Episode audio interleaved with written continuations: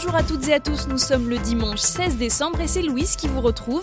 Au sommaire aujourd'hui, Gilles et Jaune Acte 5, handball et Miss France.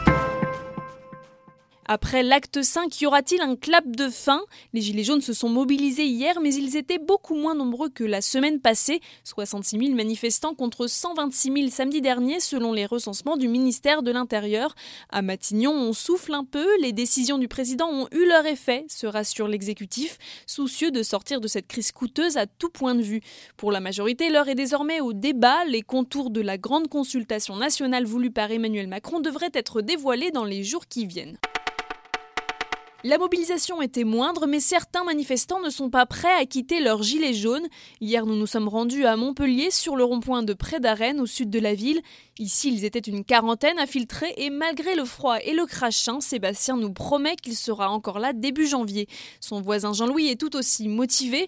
Je viens d'écrire à Emmanuel Macron pour qu'il m'explique comment il ferait pour vivre, lui, avec la pension de 900 euros que perçoit ma mère. Pour Bernadette, la manifestation de Paris n'est pas le seul baromètre du mouvement. Non, dit-elle, le vrai sondage en temps réel, c'est ici, au rond-point. Et c'est un grand jour pour l'équipe de France féminine de handball. Les Bleus disputent cet après-midi la finale de l'Euro contre la Russie. Et pour mettre toutes les chances de leur côté, elles ont chacune leur petit rituel. Nous vous avons préparé un best-of. On commence par Pauletta Fopa, la Benjamine qui mange une banane avant le discours du coach et une à la mi-temps. Quant à Siraba Dembélé, elle, elle porte des sous-vêtements fétiches. Elle tient toutefois à nous rassurer, elle renouvelle sa panoplie à chaque saison. Et pour Camille Aiglon, impossible de quitter sa chambre d'hôtel sans passer un coup de fil à son fils Milo et à son mari Guillaume. Je leur fais une dédicace que j'écris sur un strap et que je colle sur ma chaussure gauche, nous confie-t-elle. Espérons que tout cela leur porte bonheur cet après-midi.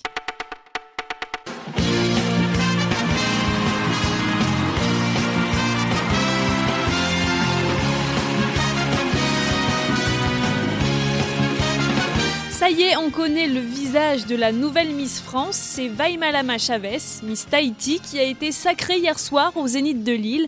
Dans le top 5 final figuraient Miss Limousin, Miss Réunion, Miss Franche-Comté et Miss Guadeloupe, première dauphine. Âgée de 24 ans, Vaimalama Chavez succède à Maeva Cook, Miss France 2018, et à Mareva Galanter, la dernière Miss Tahiti élue Miss France en 1999.